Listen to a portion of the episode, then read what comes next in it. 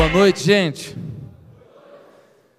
Gente, eu estou encantado de estar com os irmãos. Que coisa linda essa igreja, que, que graça que os irmãos têm. A gente, quando vai num lugar, a gente já consegue perceber alguns detalhes, né? Porque estamos numa caminhada há tantos anos e a gente vai vendo excelência nos detalhes, né? A gente vai vendo como que as pessoas nos recebem, a gente vê como que o banheiro está organizado, a gente vê como que o pessoal atende a gente é, naquilo que a gente pede, e eu quero realmente parabenizar o pastor Ricardo, né? Porque vocês têm uma igreja excelente aqui, excelente. Eu nunca tinha pisado em Piracicaba, já fiz um stories hoje, mostrando o pôr do sol de vocês, que é a coisa mais linda lá, a vista do rio, né? E eu estou muito feliz de estar aqui e ver que Deus realmente semeou uma igreja que tem um projeto exponencial nessa cidade. Exponencial. Quero agradecer o pastor que já foi lá me, me buscar no hotel, né? É, teve um irmão que foi me buscar hoje, a esposa dele está aqui nos servindo. Vim rindo de lá, de São Paulo até aqui com aquela figura maravilhosa. Sua esposa é muito especial. Né? Já sei a vida de vocês todinha, tá? Vou até contar uns negócios pessoal daqui a pouco aqui. então, gente, que tempo bom que a gente passou junto. Daniel, que alegria te rever. Muito bom adorar algumas canções que você cantou aqui hoje. Elas marcaram não só a história da igreja brasileira, mas marcaram a história da nossa igreja lá na Barra da Tijuca, né? Ele é o rei da glória. Essa música a gente cantava quase que explodiu o pulmão cantando lá na igreja. Ele é o rei. E deu certo. Né? A gente cantou e realmente o nosso rei nos abençoou. Bem, queridos, eu eu entendo que a proposta do pastor Ricardo, a proposta da liderança para essa conferência é multiplicação. É ver mais células, é ver mais gente convertida, é ver mais milagres, é ver mais gente devota de Jesus. E eu me sinto muito confortável sobre esse tema, porque a nossa igreja é assim. A nossa igreja, ela realmente ela é totalmente focada e totalmente apaixonada por multiplicação de discípulos. Eu sou filho de pastor, eu passei muitos anos vendo meu pai pregar sermões evangelísticos domingo à noite, domingo de manhã, um sermão mais para a igreja. Era o formato de igreja batista no passado, era assim: dois cultos diferentes, um mais para a igreja, um mais evangelístico. E eu não queria ser pastor, não queria porque eu via a luta que era para o meu pai, era muito complicado. Você liderava e ao mesmo, ao mesmo tempo não conseguia liderar, porque o sistema batista, naquela época, gerava tantas vozes que acaba que a voz do pastor é só mais uma voz. E nenhuma igreja. Opa, irmãos, fiz besteira aqui, hein? Jesus. E nenhuma igreja vai avançar dentro dessa perspectiva tem que haver uma liderança, tem que haver uma voz, tem que haver um direcionamento. Eu estava vendo a história de vocês ali agora e fica nítido que que alguém começou um projeto, falou vamos nessa. Alguém acreditou e chamou mais gente e foi pagando preço e monta e desmonta e bota a cadeira e tira a cadeira e vocês chegaram onde chegaram. Uma igreja linda, tremenda, com impacto sobre a cidade. Mas acontece que as coisas não são como a gente quer. E chegou uma hora, eu que tinha feito faculdade de informática, eu trabalhava num, numa multinacional americana, eu estava ganhando um bom dinheiro, mas chegou uma hora que eu vi que eu ia ser infeliz se eu não fosse pastor. Eu ia ser frustrado. Eu podia ser um empresário bilionário que eu ia continuar frustrado. Eu podia ficar famoso que eu ia continuar frustrado. Não tinha jeito. Eu comecei a ter inveja de pastor. Eu olhava para pastor e falava, pô, os caras trabalham o tempo inteiro para fazer coisa que é eterna. E eu trabalho o tempo inteiro para enriquecer acionista da empresa. Foi dando uma agonia, uma agonia. E aí eu fui para o seminário. E eu fiz uma prova com Deus para ir para o seminário, depois eu conto isso numa outra oportunidade. Mas o fato é que quando eu cheguei na entrada do Seminário Teológico Batista do Sul do Brasil, eu parei meu carro ali e eu fiz uma oração. E a oração foi assim: Senhor, eu vou passar agora a porta do seminário. E eu vou fazer o vestibular. Mas eu só queria te pedir uma coisa. O senhor sabe que eu não queria, mas eu me rendo. Eu me rendo. Eu sei que eu não vou ser feliz se eu não for pastor. Mas só te peço uma coisa: que eu não seja mais um. Em lágrimas, eu fiz essa oração antes de entrar no seminário. Entrei, fiz a prova, passei, e ali durante quatro anos eu dei o meu melhor.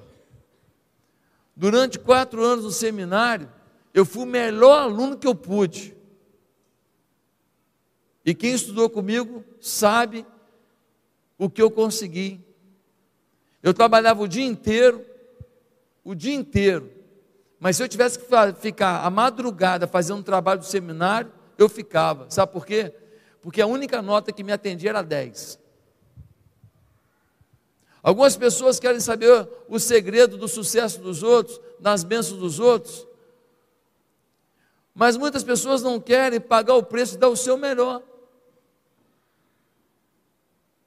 Eu comecei a tentar dar o meu melhor lá no seminário. Não foi quando eu virei pastor, não. Enquanto alguns dormiam no seminário, eu fazia trabalho. Eu me dedicava. Porque menos que 10, se eu estou fazendo para Deus, não é o ideal. Para você, você dá o seu resto, para Deus, você dá o seu melhor, e Deus vai te multiplicar. Quem está entendendo? Irmão, pode deixar. Eu não escorrego, não. Eu, se eu escorregar, vai dar uma risada boa aqui, eu ando para a história da igreja. Eu fico famoso. Isso vai na internet, vai bombar TikTok. Só vai dar eu. então, meus irmãos, eu fui para o seminário, terminei o seminário, e aí continuei trabalhando, fui para um banco de investimentos, falando, Deus, terminei o seminário agora com o Senhor. E quando eu estava naquele banco de investimentos, eu era coordenador da área de sistemas do Banco Próspero, no Rio de Janeiro, um banco de investimentos muito forte. Deus me abre uma porta de ser pastor em Ipatinga, Minas Gerais. Fui para lá, fiquei lá cinco anos e meio. Abandonei minha empresa, minha esposa abandonou a empresa que ela trabalhava, nossa vida estava já bem organizada, eu já tinha apartamento quitado, eu tinha carro zero, minha mulher tinha carro zero, estava tudo caminhando. Mas o plano de Deus é muito maior do que aquilo que o mundo pode dar. Quem está entendendo? Por que, que eu estou contando isso para você? Não é para falar, ah, olha, ele tinha uma vida boa. Não, é para mostrar que os sacrifícios que você está fazendo valem a pena. Você só tem que saber que tem maturação no processo da bênção. Você paga um preço e o resultado às vezes demora.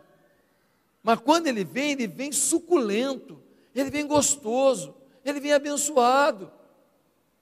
E então, eu fui para Ipatinga, a igreja tinha menos de 200 membros, Deus foi abençoando, foi crescendo. Eu nunca imaginei de sair de lá, meus dois filhos nasceram lá. E aí, nós fomos avançando, avançando, até que um dia eu fui numa conferência com um homem chamado Irmão André. Quem já ouviu falar do contrabandista de Bíblia, Irmão André? Eu fui numa conferência da CEPAL. O irmão André deu o testemunho dele. E o testemunho dele tinha tanta coisa espiritual, tanta coisa de milagre, que eu achei que eu nem era crente. Falei, cara, perto dele eu não sou crente, não, mãe. Eu falei, cara, eu quero viver essas experiências aí. Eu quero viver esses milagres aí. E aí, eu voltei para Ipatinga pilhado, pilhado, a igreja crescendo, a gente já estava com quase 550 membros, uma frequência no culto de 700 pessoas, de cento e pouco para 700, já era um crescimento incrível, eu estava feliz da vida. Mas eu fiz uma oração no final do culto, falei, Deus, queria te pedir duas coisas. Primeiro, queria ir na África, queria ir para a África, pregar no meio das tribos, queria ter essa experiência. Segundo, quero correr algum risco pelo teu nome. Eu chorava e fiz essa oração. Deixa eu te falar, tem oração que Deus demora para responder, tem umas que se você fizer é rapidinho, tá? Você cuidado. Na segunda-feira recebo um e-mail. Estou indo para a África no final do ano. Reservei o dinheiro da sua passagem. Quer ir comigo? Um camarada que eu só tinha falado com ele uma vez na minha vida. Uma semana e meia depois, duas semanas depois, entra em contato comigo uma pessoa e fala: Olha, nós temos uma igreja aqui na Barra da Tijuca, numa escola municipal. O missionário que começou foi embora para os Estados Unidos. Nós temos um grupo aqui de menos de 30 pessoas. Não, nós temos um grupo aqui pequeno, não falou quanto. Foi bom que ele não falou, graças a Deus, senão ia me assustar. E nós queríamos que você conhecesse o grupo. Eu fui lá, no dia que eu fui lá, numa escola municipal, um grupo pequeno, mas assim, eu vi mais coisa que tinha. Porque tinha gente que tinha ido lá só para ver quem era o pastor que era candidato a ser membro de, pastor da igreja. Mas não era mais da igreja. E aí me apresentaram, ó, esse aqui ó, trabalha com casais, trabalha com casais em outra igreja, não naquela. Ó, esse aqui trabalha com jovens, em outra igreja, não naquela. Mas Deus é tão bom que Ele sabe que a gente precisa um incentivo às vezes. E às vezes o incentivo é a cegueira do problema que você está arrumando. E foi o que aconteceu comigo. E eu aceitei sair dos 700 no culto de domingo para um grupo de menos de 30 pessoas numa escola municipal. Tinha um dinheiro que me sustentaria durante uns sete, oito meses. Depois disso, o dinheiro acabaria. E aí, eu ia ter que voltar para o mercado de informática, seis anos já fora do mercado. Você sabe que o banco de dados já mudou, a linguagem de programação já mudou, o sistema de programação já mudou, a técnica de, de construção de equipe já mudou, a forma de organização de, de, de projeto já mudou, mudou tudo. A informática muda em seis meses, imagina seis anos depois. Mas eu fui para lá. Começamos numa escola municipal, depois fomos para um hotel, depois do hotel alugamos uma casa, depois alugamos a casa do lado, depois derrubamos os fundos das duas casas, unimos e fizemos um galpão que nem esse aqui, que cabia 850 pessoas, numa cadeirinhas uma colada na outra, juntinho assim. Depois eu tinha um culto de manhã, mais para a igreja, uma noite mais evangelístico, bem batistão. Né? Aí eu abri um culto 5 horas da tarde, que era o mesmo culto de sete e meia da noite. De manhã, uma outra mensagem. E aí começou a dar fila, atravessava duas ruas de gente para entrar nos dois cultos. Aí eu comecei a botar o culto da manhã, a minha mensagem das cinco e das sete e meia. E aí começou a lotar os três cultos. Aí quando chegou 2012, eu falei, Deus vai nos dar esse ano um terreno, os preços subindo, uma bolha que teve no Brasil, no Rio de Janeiro principalmente, e eu falei, esse ano Deus vai nos dar um terreno, todo mundo achou que era maluco, e nós compramos uma propriedade que tem 10 mil metros quadrados, mais 6 mil metros quadrados de estacionamento, são 16 mil metros quadrados, e a gente comprou, e a gente edificou, e hoje nós temos lá essa propriedade quitada, e vale muito dinheiro essa propriedade, e Deus foi abençoando. Resumindo, hoje nós somos quase 20 mil membros, nós somos 23 igrejas, mais 12 congregações que vão se tornar igreja nos próximos 5, 6 meses. Nós vamos terminar o ano com 35 a 40 igrejas. Nós estamos em quatro países. Nós temos uma TV que alcança milhares de pessoas na Baixada Fluminense do Rio de Janeiro. Nós temos uma creche para 250 crianças, são três andares de creche, quatro refeições para as crianças, só criancinha pobre, coisa mais linda.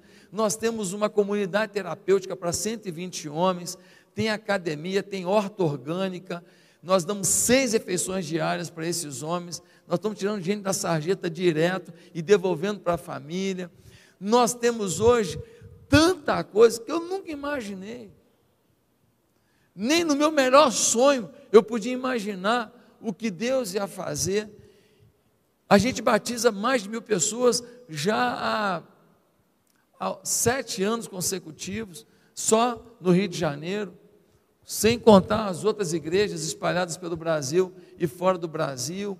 Agora estamos lançando uma igreja digital que vai abrir células digitais no mundo inteiro, um projeto ambicioso de mais de um milhão de reais, tanta coisa acontecendo. Nossa igreja de Petrópolis foi agora a maior unidade de distribuição de, de gêneros para apoiar aquelas pessoas que ficaram fragilizadas no meio das enchentes, a ponto da defesa civil já encaminhar para a nossa igreja, a ponto de quem tinha televisão, geladeira, fogão, o que tinha, mandar para a nossa igreja. Eu chorei, quem me vê na rede social, se procurar aí mês passado, vai ver eu chorando lá de ver quanta coisa, colchão, é, é, é, roupinha, é, sapatinho de criança que a gente tem distribuído, dando alegria para quem perdeu tudo. Quanta coisa aconteceu. E a pergunta que eu mais escuto, quando as pessoas veem isso tudo, um patrimônio da igreja hoje de mais de 120 milhões, e as pessoas perguntam: qual é o segredo? É por isso que vocês me chamaram aqui. Qual é o segredo? Muitas vezes os pastores querem multiplicar e não conseguem. E a pergunta é: qual é o segredo? Queridos, a multiplicação que vocês estão buscando nessa conferência, ela tem base na Bíblia ela tem base na grande comissão. A grande comissão que está lá em Mateus 28 diz: portanto, ide por todo mundo, pregou o evangelho, batizando, ensinando, multiplicando, fazendo acontecer em toda a nação. E o Senhor vai abençoar, o Senhor vai multiplicar sobre vocês, o Senhor vai honrar se vocês fizerem isso. É a grande comissão de Deus, está na Bíblia, não tem a ver com vaidade. Para ser vaidoso, não precisa ter sucesso, não, basta ser besta. Não precisa ser um campeão para ser vaidoso, não. Tem gente que tem vaidade da sua pobreza. Tem gente que tem vaidade do seu insucesso. Tem gente que tem vaidade da sua falta de conquista. Tem gente que tem vaidade da sua pequenez de pensamento. Não, não, não ligo para nada. Eu não me importo com as coisas do mundo. Eu estou satisfeito passando essa vida. Tem vaidade de não conseguir, tem vaidade de nem tentar.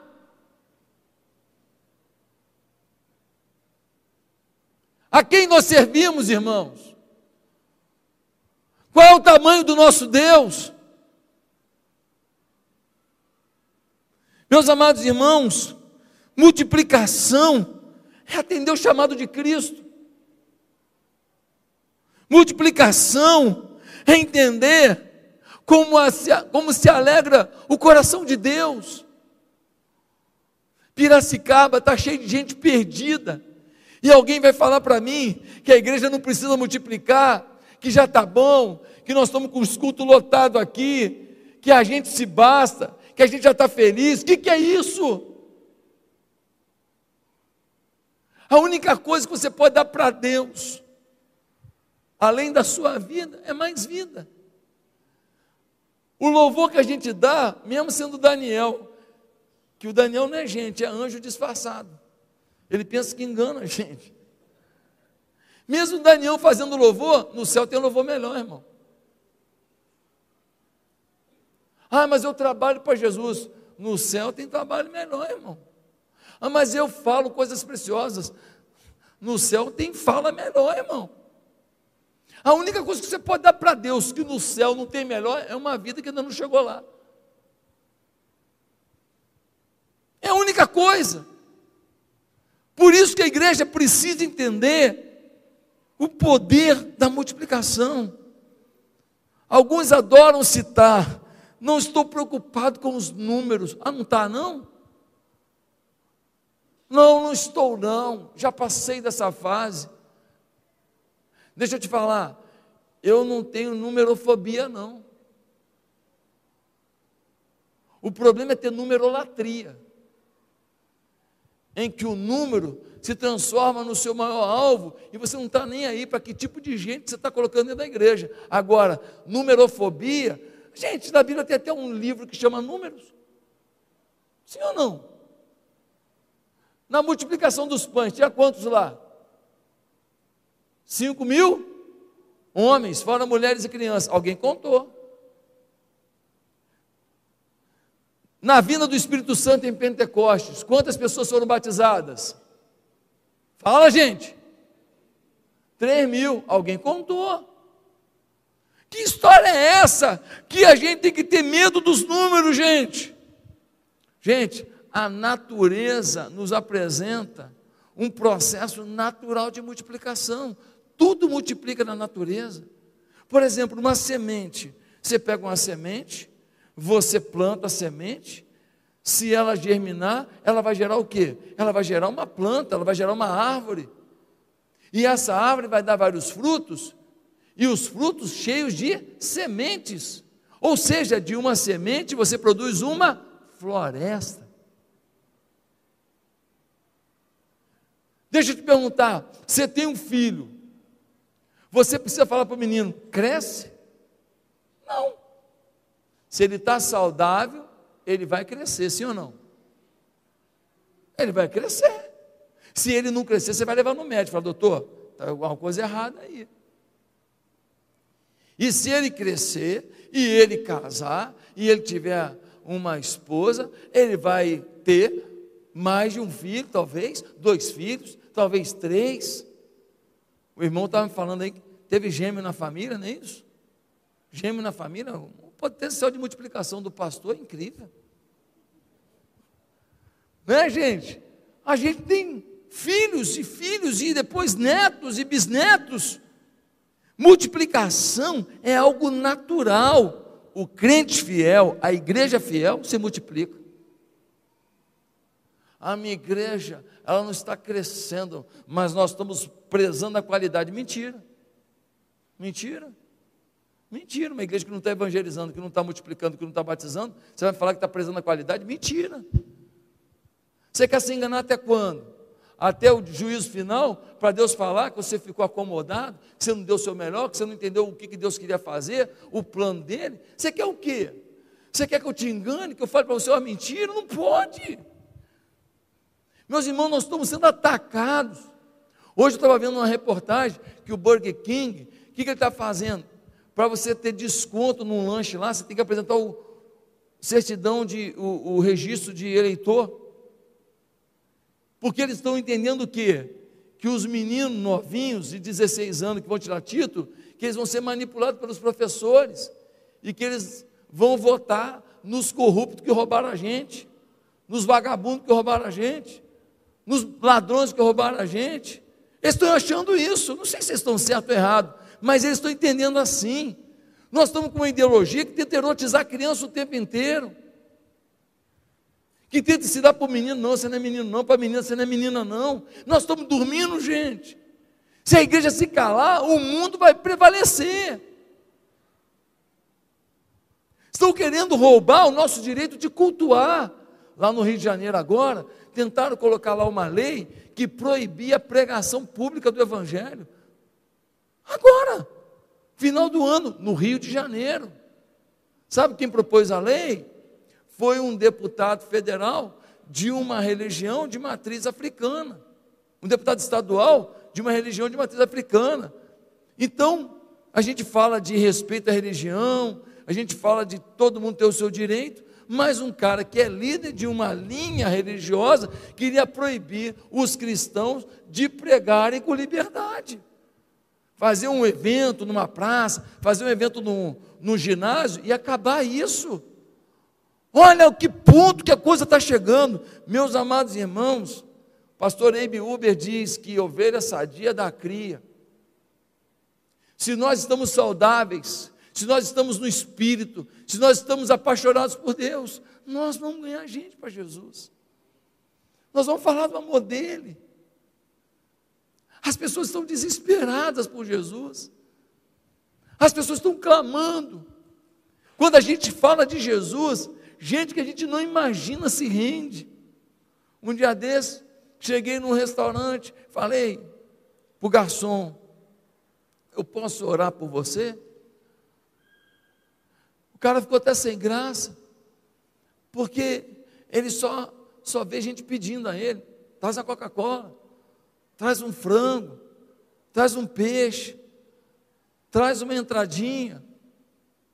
Eu falei: Posso orar por você? Ele falou: Pode. Eu falei: Senhor, abençoa a vida dele abençoa a família dele. Eu não sei quem que ele deixou em casa para estar aqui nos servindo, mas eu queria agradecer porque ele está me, me servindo aqui. Eu vou poder comer uma comida boa agora. Mas cuida da família dele que não está aqui agora. Talvez ele tenha algum problema em casa. Senhor, ajuda nesse problema que ele está enfrentando. Quando eu acabei de orar, um homem chorando, chorando, falou: Deus que mandou o Senhor. Foi Deus que mandou o Senhor. Qual é a sua igreja? Como é que eu faço para ir nessa igreja? Em outras palavras, estava dizendo assim: ninguém se importa comigo, só querem o meu serviço. Obrigado, porque o Senhor viu que eu existo. Obrigado, porque o Senhor olhou para mim como gente, não apenas como um entregador de comida.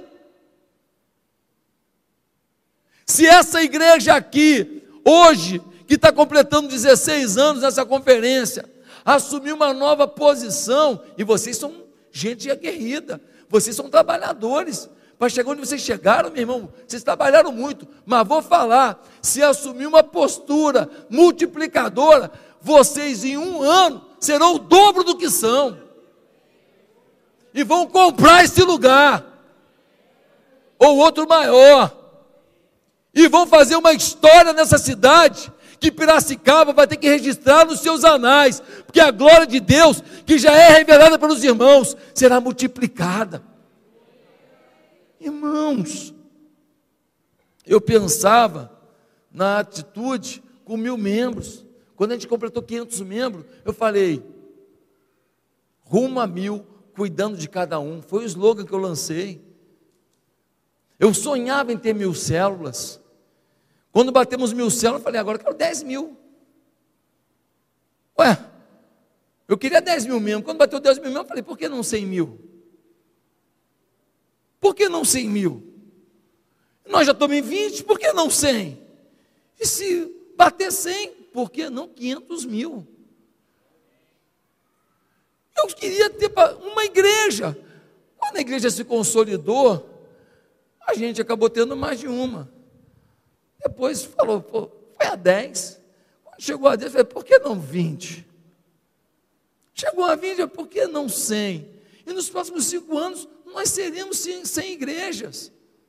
Nós estamos plantando igreja onde agora, Ricardo? Sabe aonde? No interior do Piauí. Dez igrejas lá. Sabe o que, que tem lá de igreja? Nenhuma. Nós estamos plantando igreja em cidade que não tem nem igreja católica. Não tem nada.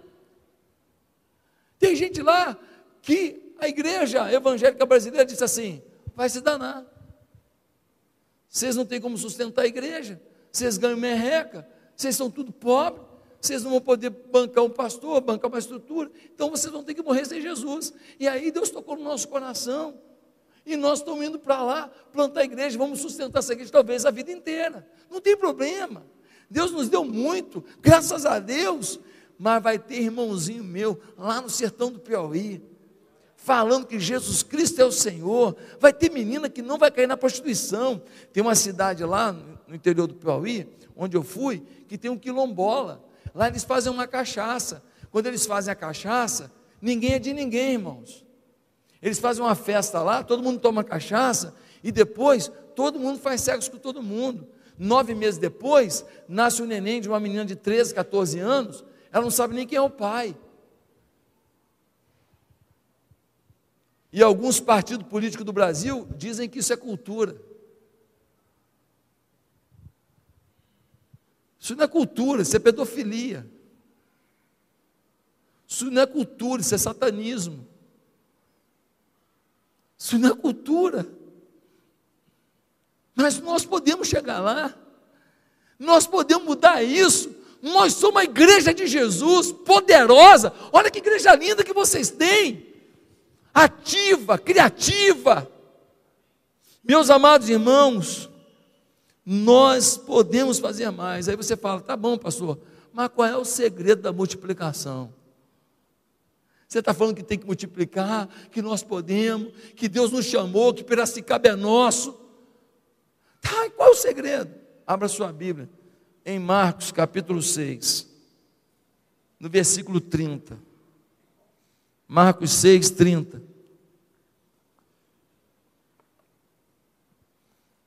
Diz assim a palavra bendita do nosso Deus. A primeira multiplicação dos pães. Os apóstolos reuniram-se a Jesus e lhe relataram tudo o que tinham feito e ensinado. Havia muita gente indo e vindo, ao ponto de eles não terem tempo para comer. Jesus lhes disse: Venham comigo para um lugar deserto, descansem um pouco. Então eles se afastaram no barco para um lugar deserto, mas muitos dos que os viram retirar-se, tendo-os reconhecido, correram a pé e de todas as cidades e chegaram lá antes deles. Quando Jesus saiu do barco e viu uma grande multidão, teve compaixão deles, porque eram como ovelhas sem pastor. Então começou a ensinar-lhes muitas coisas. Já era tarde, e por isso os seus discípulos aproximaram-se dele e disseram: Este é um lugar deserto e já é tarde. Manda embora o povo para que possa ir aos campos e povoados vizinhos comprar algo para comer. Ele, porém, respondeu: Deem-lhes vocês algo para comer. Eles lhes disseram: Isso exigiria duzentos denários. Devemos gastar tanto dinheiro em pão e dar-lhes de comer? Perguntou ele: Quantos pães vocês têm? Verifiquem. Quando ficaram sabendo, disseram: Cinco pães e dois peixes. Então Jesus ordenou que fizessem todo o povo assentassem em grupos na grama verde. Assim, eles se assentaram em grupos de cem e de cinquenta, tomando os cinco pães e os dois peixes, e olhando para o céu, deu graças e partiu os pães. Em seguida, entregou-os aos seus discípulos para que os servissem ao povo. Também dividiu os dois peixes entre todos eles.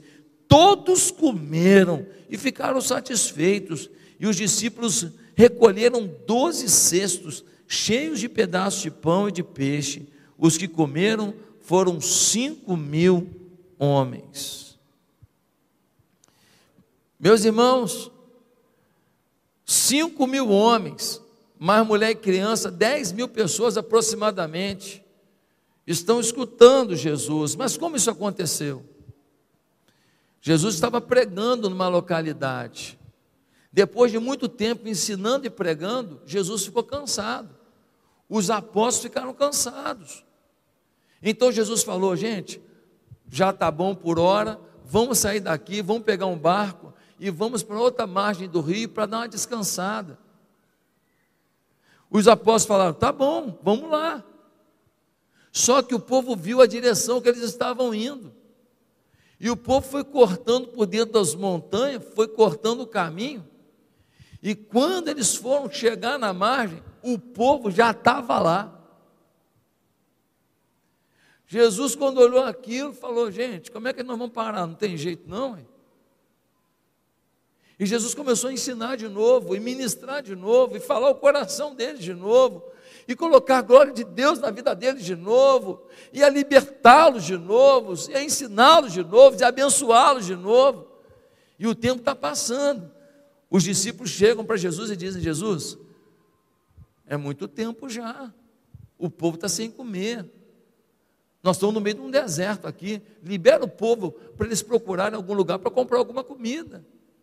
Jesus vira para eles e fala: Aqui, dá comida a vocês. Eu não vou mandar ninguém embora com fome, não.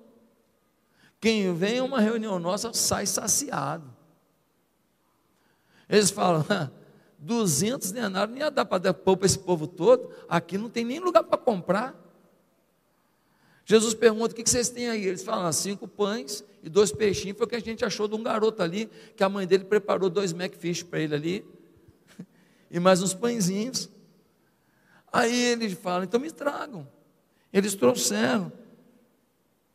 Jesus coloca todo mundo sentado, bota um cesto na frente dele, começa a picar o pão e o peixe, e o negócio multiplica. Os discípulos começam a servir o povo que está sentado na grama, vai servindo, vai servindo. Todo mundo comeu pão e peixe à vontade, e no final ainda sobraram 12 cestos de pães, que talvez tenham sido levados para uma comunidade pobre, talvez para um grupo de leprosos, talvez para umas crianças carentes, não sabemos. Fato é que sobraram 12 cestos que ainda foram levados para alguém depois daquela reunião. O que aconteceu aqui? Aconteceu uma multiplicação. E aí você me perguntou: qual é o segredo de tudo que aconteceu comigo? O segredo é que multiplicação é milagre.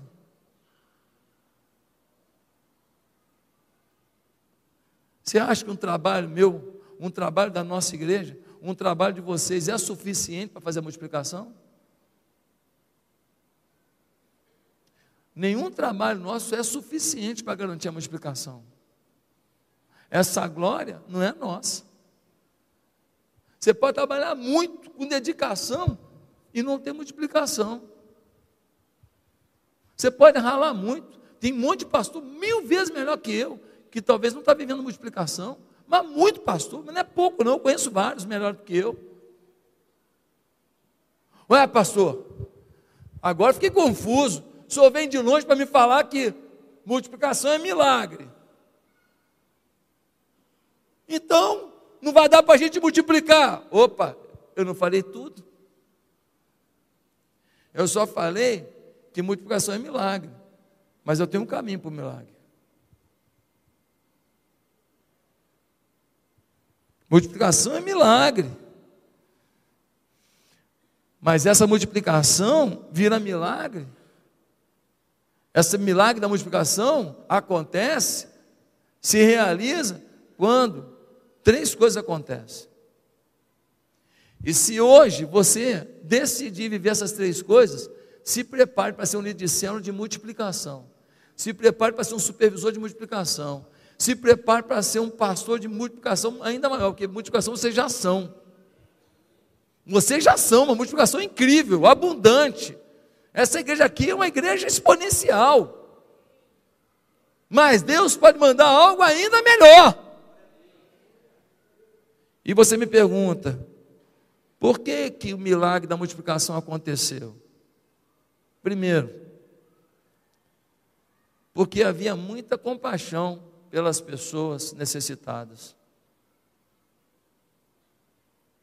Irmão, no reino de Deus, o tratamento do peixe que multiplica é a compaixão. O milagre aconteceu quando Jesus resolveu ofertar às pessoas tudo que tinham, para elas não sofrerem com a fome.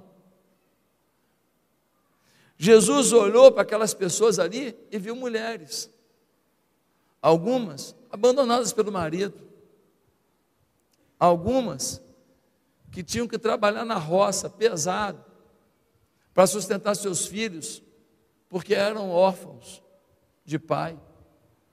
Jesus olhou para aquela multidão e viu gente desempregada, que faz bico, que acorda de manhã não sabendo se vai ter a janta, que sai fazendo algum trabalho para ter algum dinheiro para comprar um pão e comer em casa. E no dia seguinte, vai à luta de novo para tentar arrumar a janta do, do dia.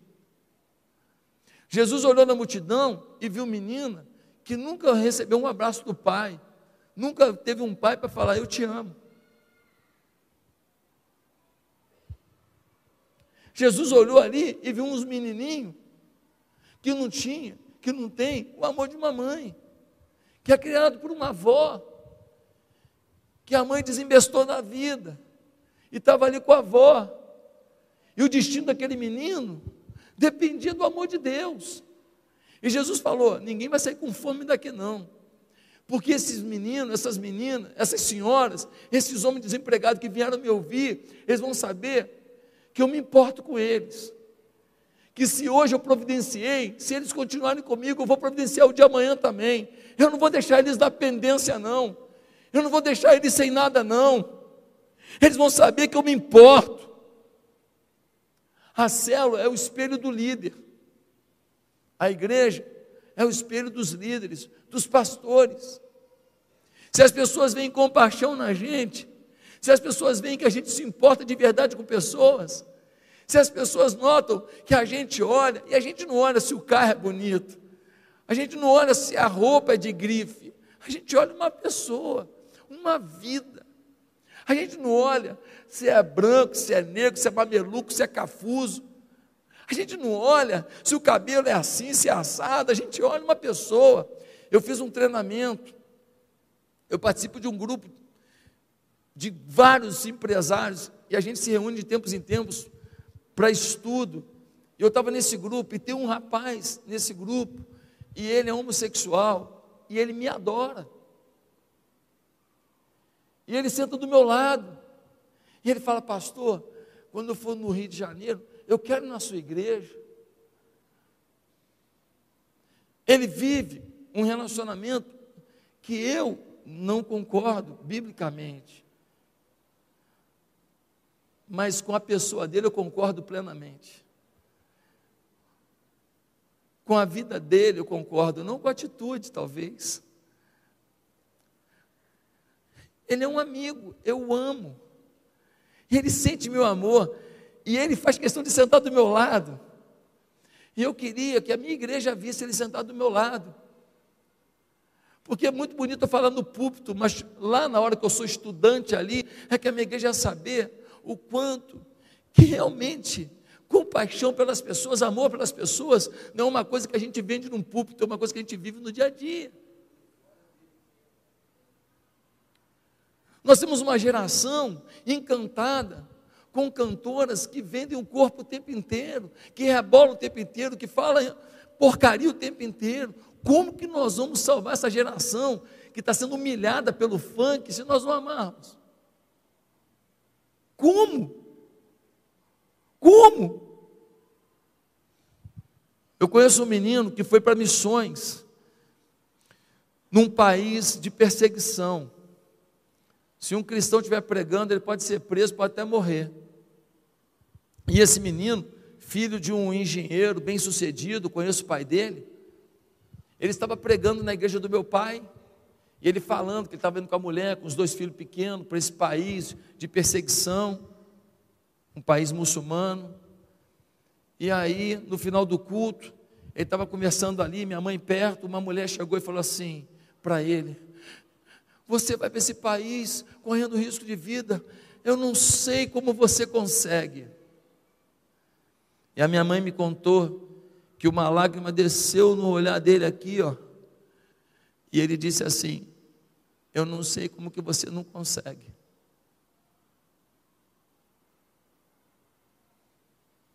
Eu não sei como que você não consegue.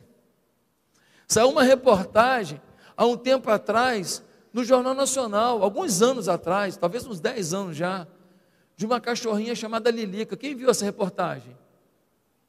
Uma cachorrinha. Todo dia a mulher botava comida para a cachorrinha em cima de um saco plástico.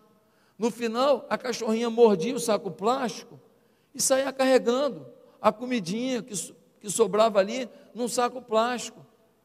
A mulher viu aquilo, achou bonitinho. Então começou a fazer o seguinte: botava comida e depois botava um saquinho plástico já com a comida, falando, vou dar, porque ela deve estar levando para comer depois. Só que um dia a mulher decidiu seguir a Lilica, uma vira-lata. E a mulher foi seguindo a Lilica e andou uns dois quilômetros, até que a Lilica chegou no ferro velho.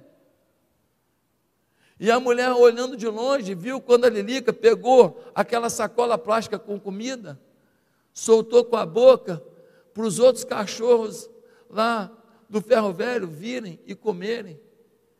E os outros cachorrinhos ficavam esperando a Lelica que trazia comida para eles. Gente, até quando cachorro vai ensinar a gente a viver?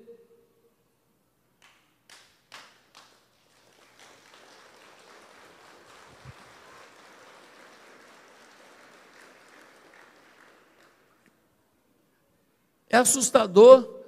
Procura o vídeo, Lilica, procura, você vai chorar.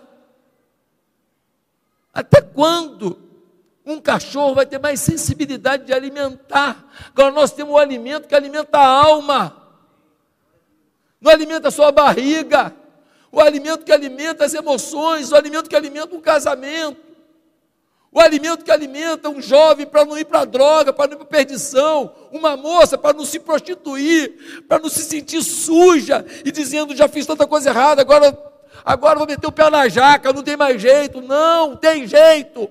O sangue de Jesus te purifica, filha. Segundo lugar, vai haver multiplicação se houver um líder que desafia as pessoas. Jesus virou para os discípulos e falou assim: É, dá vocês de comer. Eles falaram: só deve estar de brincadeira. É dinheiro demais e nem tem lugar aqui para comprar isso. Nós estamos no deserto. Jesus falou: se vira. Só vai haver multiplicação quando nós tivermos líderes que fazem as pessoas entenderem que tem um desafio maior que eles. É justamente por isso que nós temos que depender de Deus. Se o desafio é do nosso tamanho, então nós não precisamos de Deus, não. Se conquistar Piracicaba para Jesus fosse fácil, não precisava de Deus, não, a gente faz, aí. Se comprar isso aqui fosse fácil, então não precisa a gente se unir, não precisa ninguém ofertar, dar dízimo, não, precisa ninguém pedir a Deus, Senhor, se o Senhor liberar essa causa aí, eu dou tantos por cento para a igreja. Não precisa, não, é. Nós vamos tocando barco aí, ó. Daqui a pouco Jesus volta, tudo bem. Mas se nós estamos entendendo que nós temos que ter metas arrojadas para que a gente dependa de Deus, então, meus irmãos, cada líder precisa desafiar os seus liderados a viver algo maior, a alimentar com aquilo que a gente ainda não tem. Ah, pastor, você trabalha com metas na igreja, né? Trabalho. Eu não gosto de meta, não, porque isso é coisa empresarial na igreja. Ah, é coisa empresarial na igreja? É mesmo. Então, quem não tem meta é crente. Quem tem meta é do diabo. Deixa eu te falar uma coisa. Na vida tudo é número. Como assim, pastor? Tudo é número. Como assim, pastor? Vou te explicar. Eu sei até se o teu casamento está bom com o número. Como assim, pastor? Falei, quando foi a última vez que saiu você e tua mulher, só vocês dois para lanchar junto? Tem um tempo só para vocês dois. Qual foi a última vez que vocês deixaram os melequentos em casa? Para olhar um no olho do outro, que nem vocês faziam quando namoravam. Eu já te falo como está teu casamento por aí. Qual foi a última vez que vocês se relacionaram intimamente, casal? Eu te falo como que está o negócio aí rapidinho. Matemática, número. Qual foi a última vez que você falou de Jesus pessoalmente? Chamou a pessoa e falou: Ó, quero te falar um negócio aqui, ó. Mudou um negócio na minha vida, quero te contar. Qual foi a última vez? Eu te falo, qual é a sua paixão evangelística? Número, meu filho, número mostra tudo. Número revela quem você é. Você não tendo meta numérica na igreja, é você não saber a grandeza ou a pequenez que você vive. Ninguém tem que botar meta absurda, não mas nós temos que ter algumas metas, alguns alvos básicos, para a gente, no mínimo, saber o nível da nossa irresponsabilidade, o nível da nossa inoperância, o nível da nossa letargia. Meus amados irmãos, eu tenho lá na igreja algumas pessoas que ninguém dava nada por elas. Eu tenho lá gente que deixou o emprego. Falou, não, você é pastor, eu tenho uma renda aí e eu vou dedicar esse ano para Deus, eu tenho como me manter. Em um ano, o camarada foi para vinte e tantas células. Um ano e meio. Abrindo célula, multiplicando, treinando gente, tal, tal, tal. Em um ano e meio, vinte em célula. Falei, meu Deus do céu, que é isso? Um outro rapaz da agora, o camarada, pegou uma estratégia de evangelismo lá. Eu falei para ele, vai ensinar para o resto da igreja aqui. Camarada pulou em um ano e meio para 14 células. Não tem gente que quando decide fazer as coisas, coloca um alvo na vida, a coisa vai. Um rapaz chegou na nossa igreja, pastor Ricardo, aí ele falou para mim assim, criticando, isso já tem alguns anos, aqui na tua igreja todo mundo pensa que é pastor. Eu falei, é isso mesmo. É isso mesmo. Aqui na igreja, todo mundo é convocado a ser pastor. Pastor, pastora, pastor novo, pastor velho, pastora velha, pastora nova, tudo pastor. Todo mundo cuidando de gente. Ah, pastor, tem que fazer um seminário, tem não sei o que lá. Tem que... Deixa eu te falar uma coisa aqui. Cuidar da pessoa é pastorear? Sim ou não? Visitar a pessoa é pastorear? Ligar para a pessoa quando ela falta à igreja é pastorear? Passar na casa da pessoa para orar com ela quando ela está com problema é pastorear? Dar um conselho quando a pessoa está meio perdida em algum assunto é pastorear? Orar pela pessoa é pastorear? Ué, se você faz isso, você está fazendo o que então? Bem-vindo, pastores. Bem-vindo, pastores. Ô, gente, uma filosofia da igreja em célula é: cada crente, um ministro. Um ministro. Meus amados irmãos, nós temos que ter metas arrojadas. Nós vamos ter multiplicação se nós tivermos líderes que motivam as pessoas a fazer uma coisa além delas. Em último lugar, vai haver multiplicação se a gente decidir fazer um sacrifício. Teve um moleque, e tu sabe que adolescentes comem que nem um burro, né, meu amigo? Gente, quero sustentar burro a pão de ló. Já, já ouviu esse ditado? Quero sustentar burro a pão de ló. Quem conhece esse ditado aqui? Quero sustentar burro a pão de ló. O pessoal com mais de 50 conhece. Gente, adolescente come muito, come muito. O moleque levou cinco pães e dois peixinhos.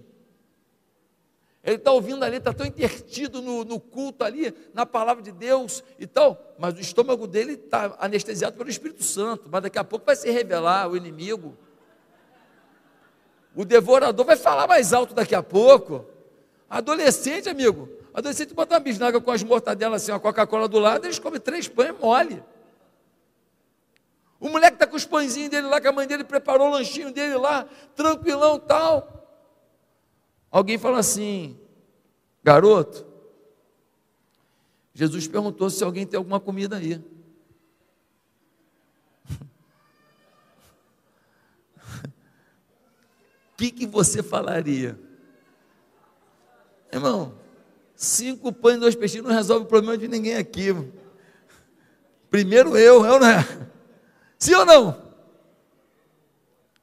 O moleque fala assim: quem que pediu? Eles falaram, Jesus. Sabe o que ele falou?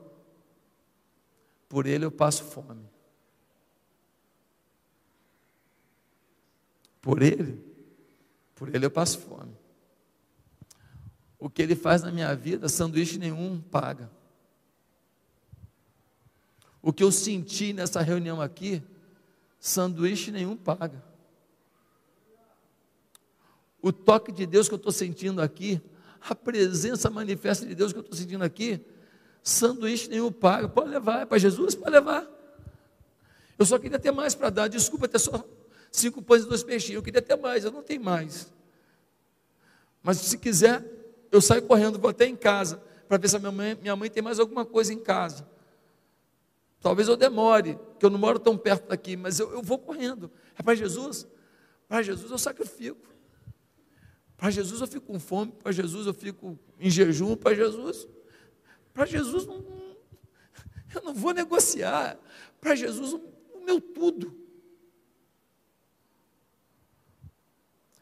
E a pergunta que eu faço é: o que você renuncia por Jesus?